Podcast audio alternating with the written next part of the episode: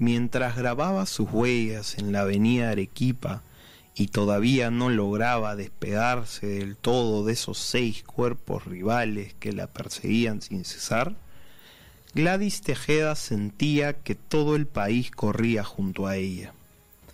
Porque, a su lado, sobre la vereda angosta, abriéndose paso entre los gritos de ¡Vamos! ¡Vamos, Perú! Un niño, con la cara llena de alegría, intentaba seguirle el paso. ¿Quién sabe si, en ese segundo en el que las piernas pedían un descanso y que su mirada se agachaba sobre su muñeca izquierda, tal vez se encontró de reojo con ese mismo niño que se convertiría viral en redes sociales.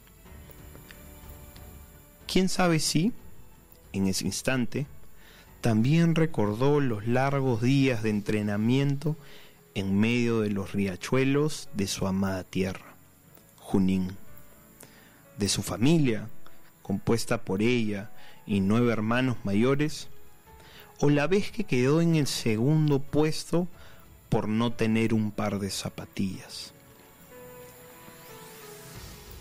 ¿Quién sabe si, en ese momento, se le vino a la mente cuando perdió por completo los deseos de seguir entrenando a raíz de la muerte de su queridísimo padre.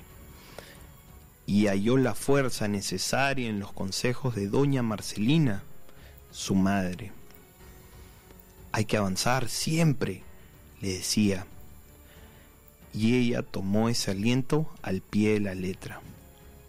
Avanzó, avanzó y avanzó. ¿Quién sabe si, en ese punto, se acordó también de la pesadilla que fue Toronto 2015, donde la Organización Deportiva Panamericana le arrebató la medalla de oro por dar positivo en una prueba antidoping. A Gladys se le encontró un diurético ingerido por prescripción médica a causa de una insuficiencia renal. Y quién sabe cuánta rabia habrá sentido Gladys y todo lo que sufrió, pero que hoy, por fin, la llevó a ganar y establecer incluso un nuevo récord en la competencia, con dos horas, 30 minutos y 55 segundos.